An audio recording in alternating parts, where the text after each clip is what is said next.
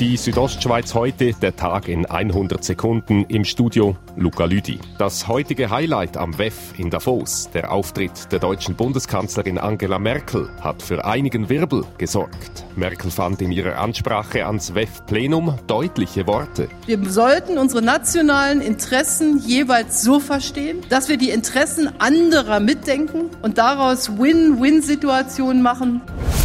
Die 6000 Hotelbetten in Davos reichen nicht für alle rund 20.000 Teilnehmer vom WEF. Daher werden in Davos auch viele Wohnungen vermietet. Mit einer Wohnung an bester Lage kann viel Geld verdient werden, sagt der Davoser Treuhänder Christian Markut. Er kann ein Eigentümer zwischen 10.000 bis 20.000 Franken rechnen.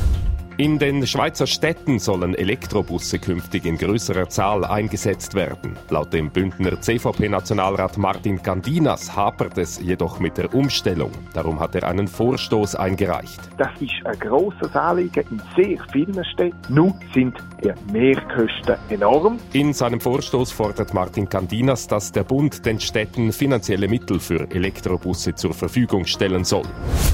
Liechtenstein feiert. Das Jubiläumsjahr 300 Jahre Fürstentum Liechtenstein ist heute eröffnet worden. Nebst dem Fürstenhaus stehen vor allem die Bevölkerung im Zentrum dieses großen Geburtstages, sagt der Festakt-Sprecher Joël Grandchamp. Es ist doch etwas Spezielles, dass man als so ein kleines Land so lange hat überleben können mit in Europa. Die Schweiz wird am Staatsakt durch Bundespräsident Ueli Maurer vertreten.